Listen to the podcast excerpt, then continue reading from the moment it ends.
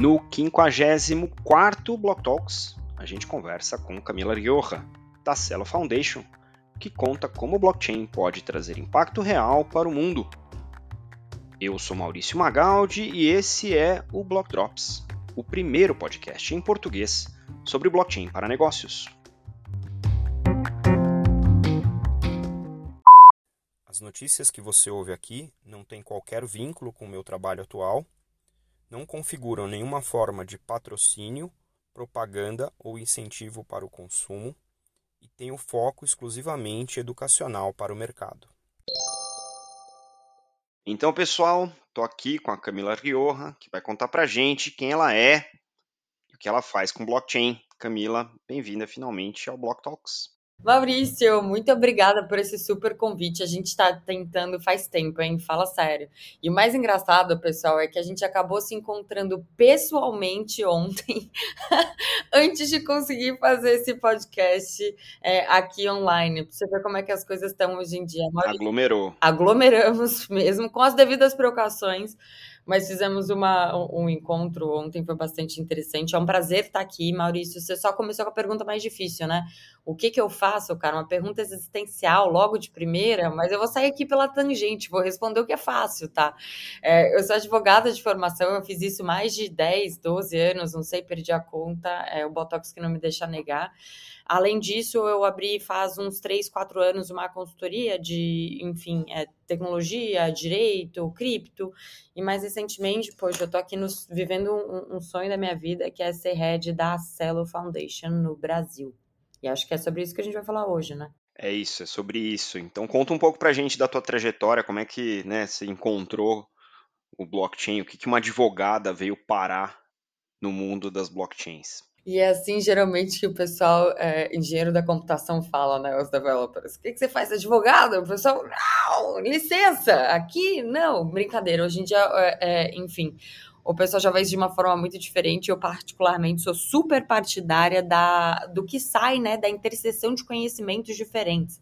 Para mim, tem muito valor a gente pensar nas coisas hoje em dia de uma forma multilateral, e é exatamente por conta disso que eu acabei entrando é, nessa história do blockchain. Então, ali estudando a interseção do direito com a tecnologia, tendo que sair da minha zona de conforto, primeiro do ponto de vista mais teórico, né? Estudar, pô, o que é essa história aí de hackear o direito? Como é que o pessoal faz isso? Que, que é hackear? Isso é uma coisa, enfim, isso é contra a lei ou não é? Do que, que a gente está falando especificamente? Quais, quais são as formas de. Eu acredito muito que hackear é alinhar conhecimento técnico a design para resolver um problema, seja ele qual for. E eu comecei a ver como é que a gente podia fazer isso na seara do direito. Então, né, um NLP para resolver ali uma questão de um contexto jurídico ou achar alguma coisa, uma busca compreensão, é uma forma de hackear a lei, o, direito, na né, prática do direito, através da inteligência artificial. Ah, você usa métodos quantitativos para entender decisões e como elas estão sendo preferidas. Pô, a jurimetria. É, isso é outra forma de hackear o direito. E quando eu caí, enfim, conheci a, a, a, a doutrina do doutor Nick Szabo, a minha vida mudou. Eu sei que tem até bastante discussão, né? O que, que é um smart contract? Pode falar que é smart, é smart legal contract, o que, que é uma coisa, o que, que é outra. Mas sem me aprofundar nessa tecnicidade, Maurício, foi através desse caminho que eu saí da, do direito e entrei aqui de cabeça na tecnologia. E hoje em dia eu não advogo mais. é importante dizer. E aí você deu de cara com a tecnologia para ser uma legal hacker, deu de cara com smart contracts e blockchain. Como é que foi essa entrada no mundo das blockchains? O que que você, o que que clicou para você que foi assim, bom, esse treco aqui, só esse treco aqui faz o que esse treco faz. E eu quero trabalhar com esse negócio. Como é que foi essa epifania do blockchain? Eu sou apaixonada por infraestrutura. Sempre tive muita curiosidade. Eu vou contar uma coisa aqui para você que eu nunca contei para ninguém. Quando eu era criança, eu me amarrava em tentar consertar ou mexer e estragar, né? No caso, televisão. Eu sempre tinha muita, sempre tive muito interesse de entender como as coisas funcionam e o que que faz você ter uma interação assim dentro de algo ali que é, que é digital com o mundo real. Eu sempre tive essa pira, sempre tive esse interesse, e o que me pegou ali foi entender essa estrutura muito interessante que, um, faz um registro, né, que é algo que pode ser usado para diferentes casos de uso. Além desse registro, ela pode interagir com outras tecnologias. Então, quando eu saio ali, né, para um smart contract, tem um oráculo que vai conversar com determinada coisa. E o fato, enfim, dessa tecnologia ela ser uma tecnologia distribuída e aberta, né? Então, para mim, a lógica de você poder construir isso a diferentes mãos, mãos é, que estão em, em, diferentes partes do mundo, às vezes de forma assincrônica, é, isso também me chamou muita atenção, entendeu? Então, eu olhei para esse bicho e falei assim, cara, dá para fazer coisa divertida aí. E dá para fazer coisa divertida aí em diferentes ramos que me chamam muita atenção. É, não é só dentro do direito, para mim extrapola muito isso e passa por uma questão assim mais de usabilidade, questões sociais e um, um voto e, uma forma da gente interagir é, é, no espaço mais livre, construir junto, experimentar junto e interagir. E tudo isso só para assim fechar esse raciocínio, é, tudo isso amarrado pela possibilidade de você analisar os dados e saber efetivamente e quantificar se aquela história ali está funcionando ou não, é, é, se está tendo muito problema ou não, de uma forma que é um pouco indiscutível, né? Se todo mundo tem acesso às informações ali que estão sendo registradas. Entendi. Não, é, é mais ou menos o gancho de, de blockchain né, para as pessoas.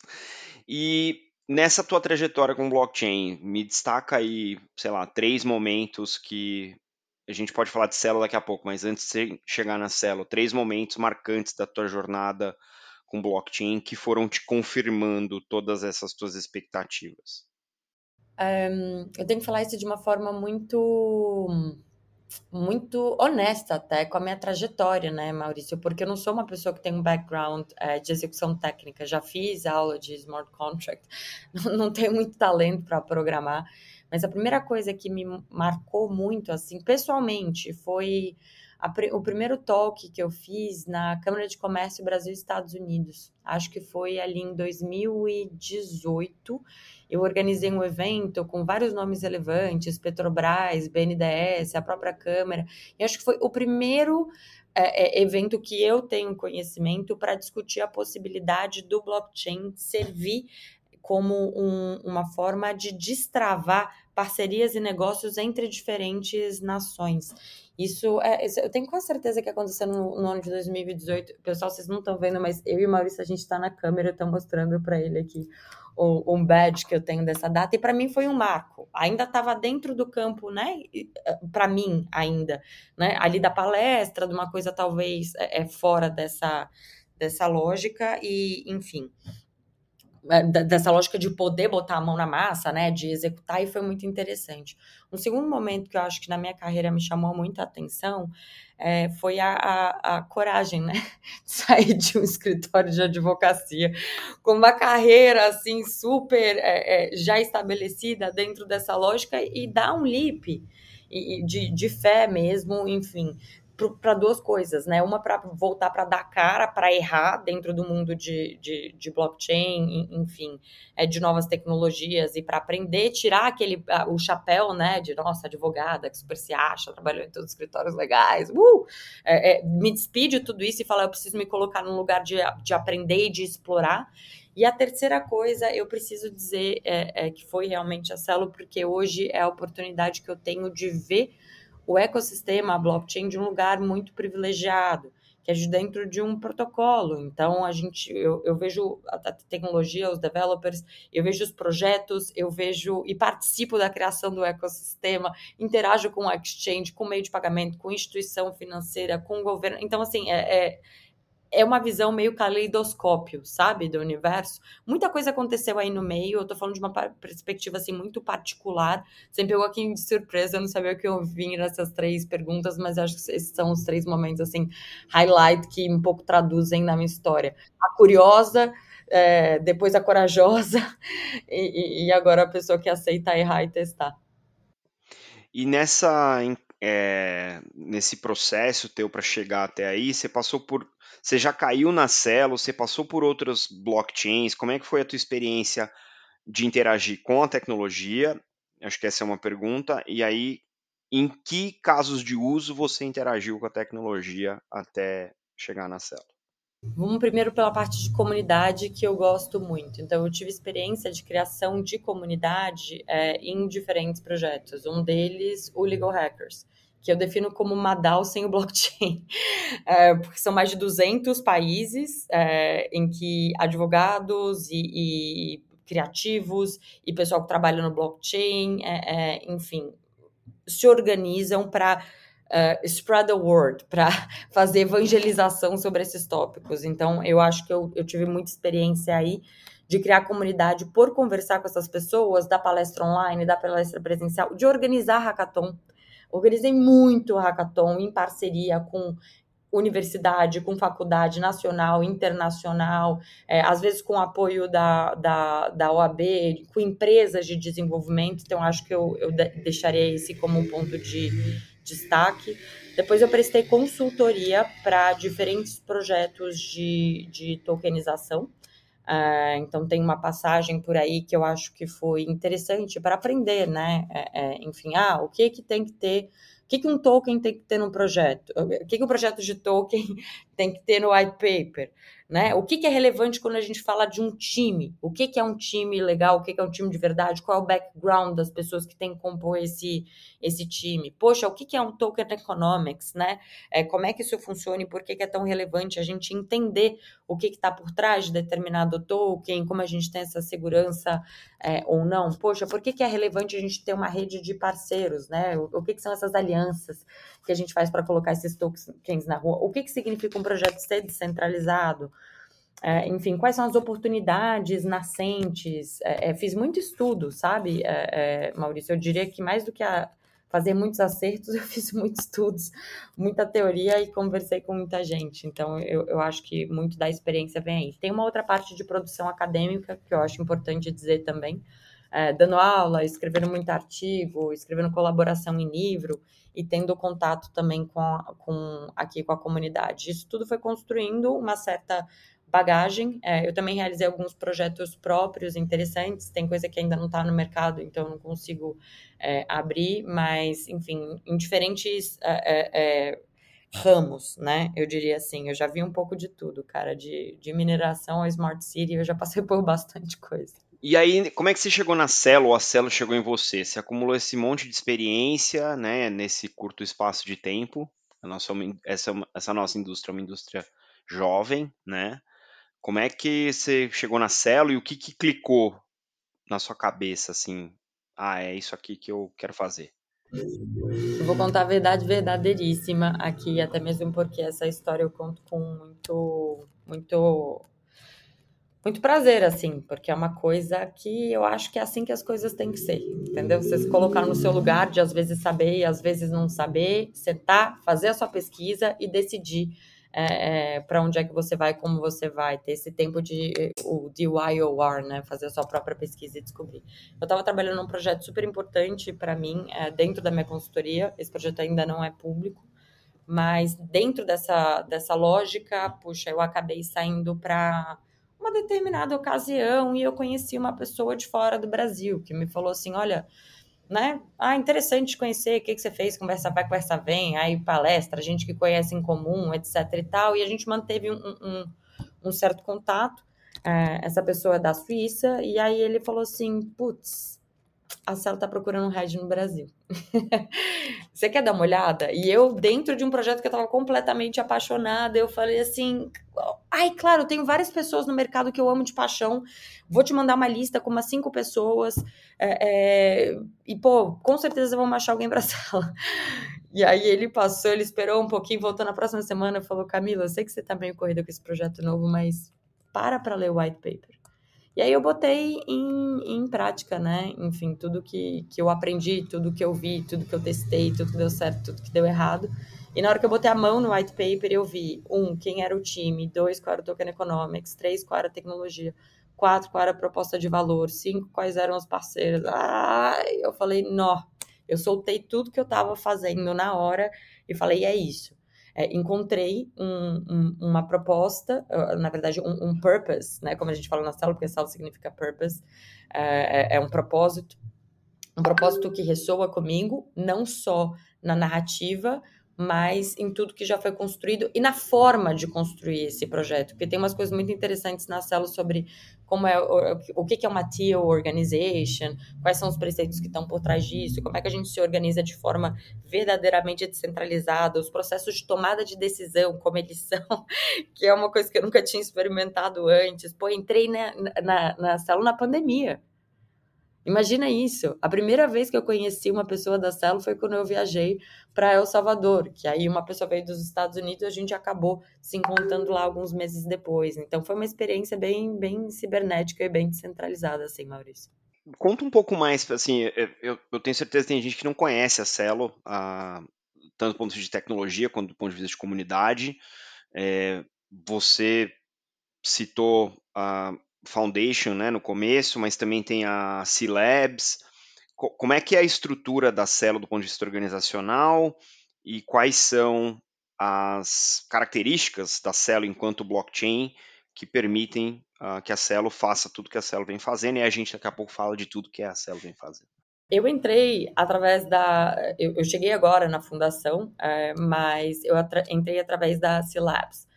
A C-Labs, ela é uma desenvolvedora de software e de negócios que faz parte do ecossistema da Celo.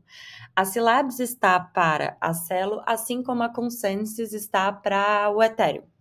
Essa é, é, a lógica que a gente faz é, é meio que para explicar.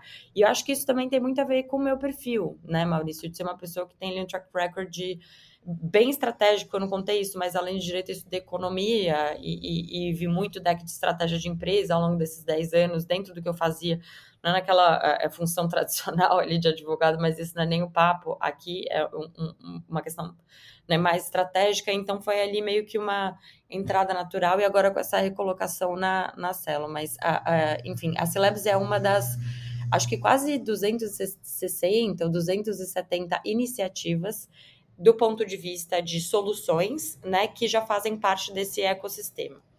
É, a fundação da Celo, ela é uma comunidade. Ela é uma comunidade extremamente distribuída que hoje em dia já está em mais de 118 países de uma forma mais, eu diria assim, persistente. Ainda que agora, por exemplo, por ocasião de um hackathon global descentralizado que chama Five for the People, mais de 231 países estejam codando juntos é, é, de forma mais recorrente. A gente vê aí 118 é, países interagindo. A célula foi concebida como uma ideia de uma comunidade por três pessoas inicialmente, o René, o Sep e o Marek.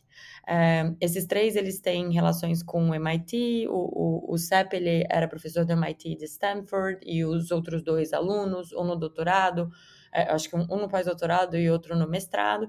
Eles começaram a pensar, pô, e, e essa história aí, né, de blockchain? O que, que é que tem por trás disso e como é que, por que, que isso é relevante e como é que isso pode se tornar mais relevante? E a ideia da Celo, que é um blockchain Layer 1 e é um fork de um Ethereum, esse é o primeiro blockchain que foi desenvolvido com uma lógica para celular. Então, isso é uma virada que eu acho que é bastante interessante, conectada ao propósito da Celo, que seria prosperidade para todos. Mas para a gente poder falar em acesso, inclusão e prosperidade, a gente precisa falar em. em, em vou voltar a primeira palavra, né? É, é, para o acesso mesmo, para isso estar tá disponível na palma da sua mão. E não tem forma melhor, é, a gente acha, do que começar a facilitar a entrada e a experimentação dentro do mundo blockchain para algo que seja disponível via mobile. Então, existe uma infraestrutura, que é uma infraestrutura cuja linguagem de programação é Solidity, que é a mesma linguagem de programação do Ethereum, que ainda tem, é, que ainda terão, que tem compatibilidade com Ethereum Virtual Machine e também com os tools de Ethereum, mas roda sobre uma lógica própria, que é uma lógica, primeiro, um é Proof of Stake e não Proof of Work, e que também está alinhada a uma, uma parte assim econômica que se você a gente se você quiser a gente entra é, mais para dentro que é uma reserva algorítmica. Aí quais são os assets que contribuem essa essa questão algorítmica? O que que tem aí da parte da natureza? Então me ajuda vai me guiando é, Maurício para eu entender aqui o que que a gente traz. E assim talvez para finalizar os highlights mesmo dessa, desse ecossistema, vale a pena dizer que uh, a Celo também tem, tem uma coisa bastante interessante, que é a aliança pela prosperidade. A aliança pela prosperidade São empresas é, que já estão super imersas no blockchain ou não, que são mais institucionalizadas ou não, e que aderiram a essa missão de prosperidade, de respeito ao meio ambiente e de inclusão. Fazem parte da Aliança pela Prosperidade empresas é, de menor porte e empresas muito grandes, como, por exemplo, a Deutsche Telekom, a Grameen Foundation e várias outras que vocês podem dar uma checada aí no site da ação. Maneiríssimo, maneiríssimo. Uma coisa que me chamou atenção de verdade na Celo é essa história do uh, rodar em celular, né? E isso abre janela para uma série de casos de uso que as blockchains tradicionais ou as blockchains da geração anterior talvez ainda não sejam capazes de é, acomodar por conta da arquitetura técnica e os requisitos e tal. Você consegue destacar para a gente os principais casos de uso é, da Celo que só conseguem rodar porque a Celo tem essa arquitetura? O que, que, que, é esse destaque? Eu sei que talvez a gente possa entrar num espaço um pouco mais técnico, mas vamos tentar manter essa conversa na casa do, dos casos de uso, assim.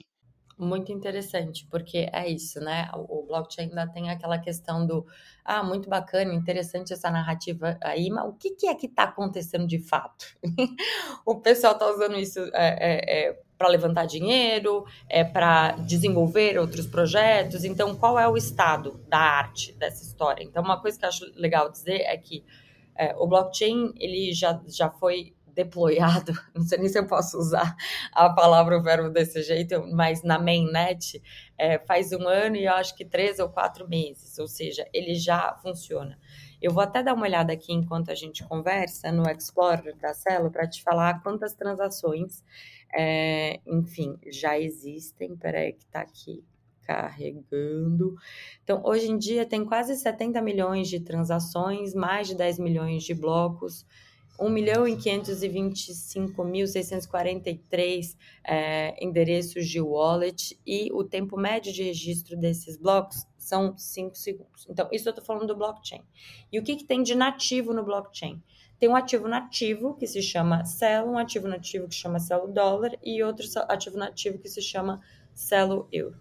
Para além disso, quais são os casos de uso desenvolvidos pelos DAPs que já povoam esse ecossistema? Um muito interessante é o de empréstimo, feito pela Grameen Foundation. Então, por que esses, é, é esse é um blockchain que ele está acesso em qualquer telefone que não seja necessariamente um smartphone? O que, que a Grameen faz? É, faz uma, um, um, um, empréstimo, ou então um pagamento, ou então, é, é, enfim, mesmo um, alguma doação né, de caridade para celulares para pessoas que estão em situações remotas. Então, tem alguns casos de uso com refugiados, tem casos de uso com é, Covid Relief, pessoas que estão precisando de ajuda e doação para Covid. Tem um caso bem interessante na África, que é pagamento para trabalhadoras é, que precisam. É, essas mulheres elas chegam no local de trabalho delas depois de mais de uma hora e meia de ônibus e não sei quanto tempo de caminhada. A única coisa que tem é cobertura normal de celular e aqueles celulares mais antigos. Lembra do Nokia tijolão? Na verdade, Nokia, Nokia tijolinho. Então, o pagamento dessas pessoas dentro desse ambiente de trabalho, ele pode ser feito peer-to-peer, -peer, de celular para celular, apenas com o custo do gás, que ele é irrisório, nem muda o, o, valor que você efetivamente gasta. Então, acho que esse é um caso de uso bem legal. É, tem caso de uso também para UBI. Eu sei que esse é um tema que algumas pessoas gostam muito, outras pessoas que não gostam, mas isso seria o que a gente chama de renda mínima universal. Também tem esse caso de uso. Tem empréstimo colateralizado, tem empréstimo não colateralizado, tem bastante wallet é, já rodando em Celo, uma delas, inclusive, se chama Valora. Valora é uma wallet open source para DeFi. E aí essa brincadeira fica super interessante, porque essa wallet que, um, você quer fazer um projeto em Celo, quer começar agora, o que você pode fazer? Copiar, vai no GitHub, copia a Valora, põe a interface que você quer. Essa, essa wallet recebeu 20 milhões de dólares de investimento da Anderson Horowitz e o código está lá. Então você pode copiar essa infraestrutura e experimentar é, com DeFi, porque ela já tem toda uma estrutura para plugar é, em pools e em outras DApps, por exemplo, como a Uberswap, que possibilitam você a fazer DeFi. Então, isso também é um outro caso de uso bastante legal. E para fechar, tudo que está relacionado a, enfim, é, transferência de pagamento, doação, é, é, DeFi, enfim, todas essas histórias que a gente está vendo aí é, é, bombar um pouco, elas já existem. A melhor forma para ver todos esses casos de uso é acessar celo.org e dar uma fuçada no site. Lá tem todos os documentos, lá tem white papers, Lá tem todos os documentos para os developers, lá tem todas as empresas que fazem parte da Aliança pela Prosperidade, já separadas pelos casos de uso. Ah, outro muito legal também é, é, a questão de tokenização de ativos verdes, mas quem sabe eu esteja só te provocando para ver se você faz uma pergunta específica para eu poder me jogar aqui. Eu, eu, eu tenho uma pergunta, né? A gente, os, os casos que você citou, eles são uh, tradicionalmente, né, na, na, no jargão aqui da nossa indústria, casos de tokens fungíveis. E a gente sabe também que tem a categoria dos tokens não fungíveis, os gloriosos NFTs. E, e essa é uma dúvida que eu tenho. Eu estudei pouco, né, a blockchain da Celo, mas como é um fork do Ethereum, eu imagino que deva ter a compatibilidade com a, os, os, tipos de token nativos também do Ethereum. E aí eu ia te perguntar quais são os casos de uso de NFT é, se tem e quais são e, e, e, qual é o impacto desses casos, porque eu, o que eu gosto mais na Celo é essa história do, da prosperidade, do, do tá na moda, é, é chato tá na moda, né? O ESG, é, sustentabilidade, preocupações sociais e governança não devia ser um negócio de moda, devia ser como a gente faz as coisas, né?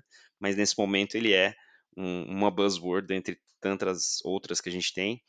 É, então eu queria te perguntar, dos não fungíveis, quais são os casos mais emblemáticos, assim, e que realmente estão ligados ao propósito né, da, da Celo enquanto infraestrutura? Eu, você até me deu uma ideia de pensar melhor em como resumir, cara, esses casos de uso de uma forma que seja mais direta e capture tudo que já está rolando na, na, na, rede, porque de fato, enfim, todo mundo sabe, né? NFT puta, bombou super na pandemia, tem diferentes casos de uso de colecionáveis, a, a, a, a, utilidades, tem NFTs que inclusive podem consubstanciar coisas que a gente ainda não sabe direito como é que se comportam, enfim. É, eu não sei se dá para a gente deixar depois alguns links, mas eu queria fazer referência a um artigo no Medium é, e, e outras super fontes de informação com relação a Celo, além do site, o Medium e o YouTube. Tem muita informação lá e tem um artigo super bacana que traz, é, com uma leitura super rápida, uma fotografia do que está acontecendo com o NFT. É, na rede da Celo. Vou falar alguns nomes, tá? A Wordpool é um projeto que é uma plataforma que recentemente fez uma parceria com a Celo para criar é, desafios com NFTs que sejam customizáveis como forma de incentivar e, e de uma forma, inclusive, gamificada, né? Incentivar os usuários a engajarem com a plataforma. É, é, bastante interessante isso. Tem outros projetos que ainda não foram lançados, mas estão quase lá, como a Resource, que é um networking B2B que vai servir pequenos negócios e freelancers e vai ajudar eles, é, enfim, os membros né, que fazem parte dessa network, eles têm 0% é, de, de, de interest, né, ali de, de um custo ou de uma taxa para linhas de crédito. É, e aí você consegue, através de um utility NFT, fazer staking e ter acesso, enfim, a novas formas de você contribuir nessa rede. Eu acho muito legal também é, falar de marketplace. Tem um marketplace que chama Uniftify, é, ele é operacional em Celo, Ethereum é, e cinco outros, tá? Blockchain, se eu não me engano. E isso é uma coisa super legal, você poder estar tá conectado dentro dessa lógica né, de operabilidade com outras soluções. Então, acho que vale super a pena é, dar uma olhada na Uniftify. É, tem um outro projeto que eu acho muito legal que chama Wild Chain. Wild Chain é uma non-for-profit que age né, no campo do clima e faz uma gamificação é, de, de propostas de conservação do meio ambiente.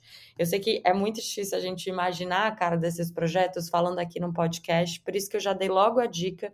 Se der para a gente deixar os links, eu já deixo os links, vocês clicam no projeto. Quem quiser depois mandar pesquisa, pergunta, o melhor lugar para fazer isso é no fórum da Celo. Vocês podem ir lá e falar, Unify, aparece. E aí alguém vai chamar os caras, eles vão aparecer, ou então entrar no Discord, enfim, porque a comunidade da Celo realmente ela é muito, muito engajada e a gente gosta, enfim, de, de incentivar né, essa troca de conhecimento. Respondido? Respondido. Não, e a gente pode, o pessoal pode olhar aí na descrição do episódio que a gente vai deixar os links, sem dúvida nenhuma. E aí, Camila, pegando todos esses projetos, né, juntando aí essas ah, implementações de impacto, né, que tem em cima da blockchain, o C-Labs, Foundation e tal, o que, que a gente pode olhar prospectivamente? Eu sei que nessa nossa indústria é muito difícil você prever coisas com mais de semanas, talvez, né, três meses aí seja um, um limite do razoável, né, e a gente com três meses ainda tem quase que 100% de chance de errar, mas você tem, como você mesmo disse, um, um ponto de vista né, privilegiado, num ângulo privilegiado, por estar trabalhando na fundação. É, o que, que a gente pode, e que você pode divulgar, obviamente, né, olhando para o roadmap da Celo ou para os projetos relevantes que vocês têm, é, quais são as coisas que comunidade pode esperar ir atrás é, e, e, acompanhar nos próximos, é, nos próximos, sei lá, três, seis meses, para que a gente é, entenda um pouco também qual que é o direcionamento. Você falou do DeFi for the People, deve ter coisa grande saindo desse hackathon aí, e, enfim, como é que a gente é, consegue né, manter o dedo no pulso aí dessa história toda. É, uma coisa que eu particularmente gostaria muito de ver acontecer, porque tem espaço é, dentro da Celo para isso, é alcançar a comunidade de developers, de business developers, de criativos, é, para fazerem parte ou para experimentarem o ecossistema, porque as formas de experimentar no ecossistema, elas estão aí, são muito interessantes. E eu vou contar de uma forma resumida sobre algumas delas. Então, dentro o DeFi for the People é uma iniciativa que tem Celo, Aave, SushiSwap e foi feito um fundo de 100 milhões de dólares é, que vão ser investidos em diferentes iniciativas relacionadas à possibilidade de você deixar o DeFi realmente na palma da mão das pessoas. E uma dessas iniciativas foi esse hackathon global que chamou DeFi para o Brasil, aqui no caso do Brasil. E de forma global somou mais de 2,5 milhões de dólares em uh, prêmios e investimentos. Aqui no Brasil, a gente está na reta final desse hackathon. É, se eu não me engano, mais de 300 pessoas se inscreveram. No final, a gente teve quase 20 processos, é, projetos submetidos com tudo certinho. Maurício, olha, o código, o pitch, o vídeo, o pessoal bacana lá. Então, uma coisa para a comunidade ficar de olho é engajar, talvez no resultado desse hackathon, para dar feedback nisso que está acontecendo. Outra coisa muito interessante se chama Cello Camp. Cello Camp é uma aceleradora é, de projetos global. Então você vai lá e fala: olha, eu quero eu gosto aqui sei programar, ou então não sei programar, preciso de programar, mas eu tenho uma ideia de negócio. Você submete a sua ideia e aí você faça por um projeto de aceleração. E com as pessoas mais legais que tem, é, é, enfim, no, no, mundo de blockchain. Vocês entrarem lá, vão ver gente da, da Andrews and Horowitz, da Polychain, de diferentes fundos, porque esse pessoal eles ficam na porta de chegada e eles assistem o pitch da comunidade. Além da comunidade assistir o pitch da comunidade, também tem esse pessoal que fica lá olhando de olho, não se comprometem, mas via de regra rola bastante investimento de forma espontânea. Então você já conecta com a comunidade aí. Eu sou apaixonada pelo Soul Camp e acho uma puta oportunidade. Tem mais outros dois programas. Um chama Wave of Grants. O que, que são grants? Uh, são como é que eu falo isso? Porque não é um investimento, tá? Não é que assim, ah, a fundação da Celo vai investir na sua empresa e você vai dar um equity para a fundação da Celo. Não. A comunidade da Celo decide mais ou menos quais são as prioridades. Ah, a gente precisa de mais projetos de interoperabilidade, de cash in e cash out, é, projeto da, da, da Web3, gaming, NFT, beleza. E aí, se você tem algum projeto que se encaixa nessa vertical, você submete o seu projeto e pede um grant, que seria é, é, é, enfim, uma espécie de bolsa para você desenvolver essa sua ideia. E essas bolsas, elas não são equity-based. E o último projeto que tem, que também é muito legal, se você não é uma startup que está começando, ou um projeto que já está precisando disso, e já é talvez uma coisa um pouco mais estabelecida, tem um projeto que chama Founders in Residence. Então você já tem o seu negócio na comunidade, mas você quer levar ele para um outro patamar. Você se inscreve, e esses todos os programas eles são gratuitos, eles estão disponíveis para o mundo inteiro, vai conhecer um monte de gente legal. Então acho que uma maior tendência assim que eu gostaria de ver acontecer é essa comunidade é, crescer mais, engajar mais, porque tem muita oportunidade para aprender a programar, ou para programar, ou para expandir os negócios para outro lugar. Agora, o que eu não posso deixar de dizer também, que rola muito, né, interoperabilidade.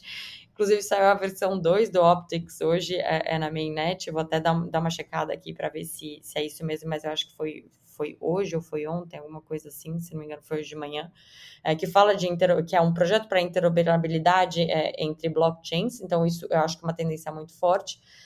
DeFi é uma tendência muito forte e gaming NFT, é, tentando resumir basicamente o blockchain inteiro, né?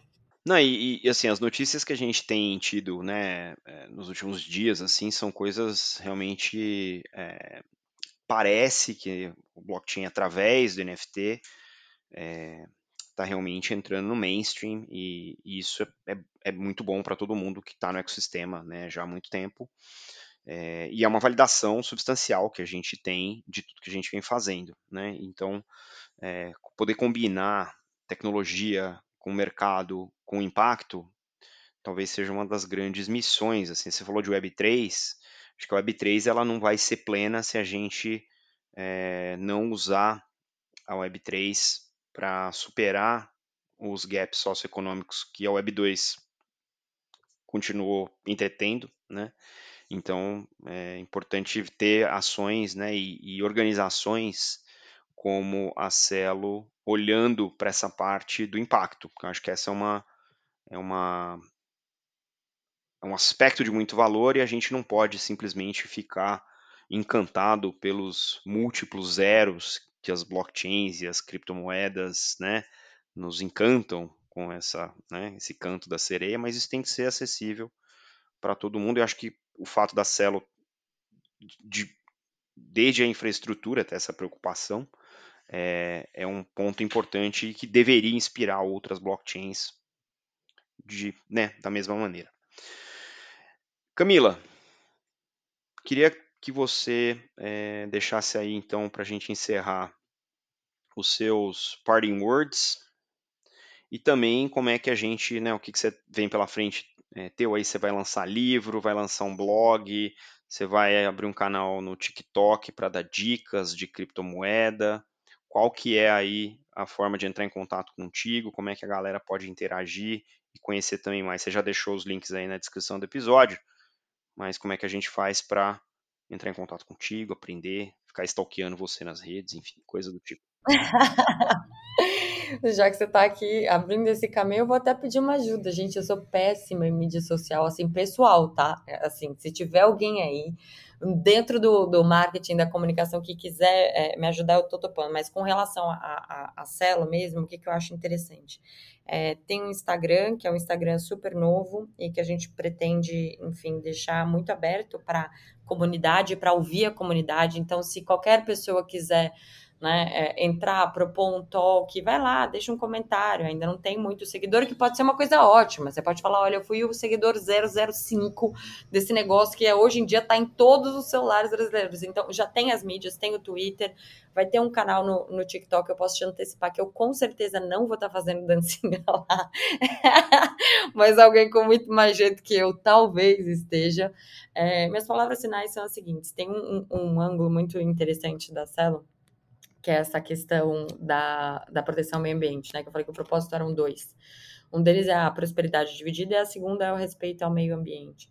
E dentro do que a gente vive hoje no mundo e o Brasil sendo que ele é, uma potência, eu acho que a gente não pode deixar passar é, ou olhar com olhos menos criteriosos os projetos que estão surgindo. E mais, fazer uma provocação mesmo para que a gente coloque a mão, é, a gente quem se interessa, né? Enfim, nas propostas que estão saindo aí, inclusive do ponto de vista legal, porque tem muita coisa interessante que a gente pode fazer com essas novas tecnologias é no campo do meio ambiente. A Sal tem uma, uma proposta de fazer com que 40% da reserva seja com uma reserva transparente que você pode auditar, seja composta por ativos naturais tokenizados pela própria comunidade.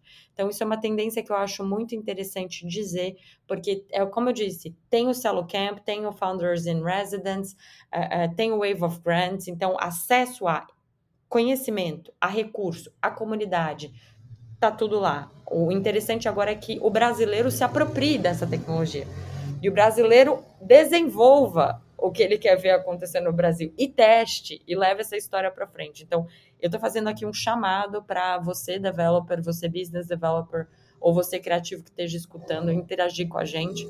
Foi um prazer estar aqui. Eu estou sempre à disposição. Tem o meu Instagram pessoal também, que chama Mila Rioja. Eu já prometi isso algumas vezes, eu vou tentar postar mais coisa lá, especialmente se eu conseguir alguém aí para me ajudar. Se não, fiquem ligados nas redes da Celo, que a gente tem muita coisa boa para anunciar e para sumarizar para vocês também.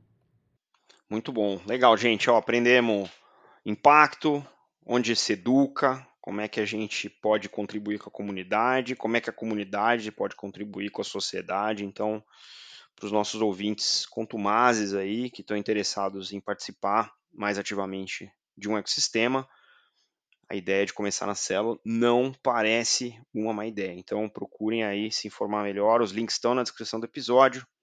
Mila, obrigado. Portas sempre abertas para você. Até a próxima. Tchau, tchau.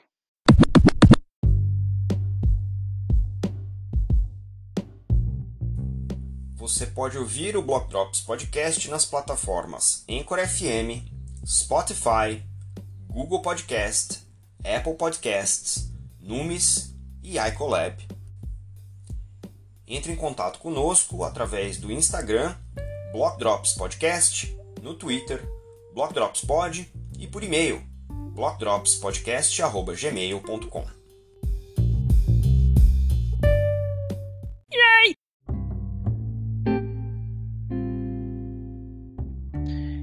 E um salve para Camila Rioja e para todo o time aí de imprensa da Celo que apoiou a gente nesse bate-papo. Espero que vocês tenham gostado. A gente fica por aqui. Até a próxima. Tchau.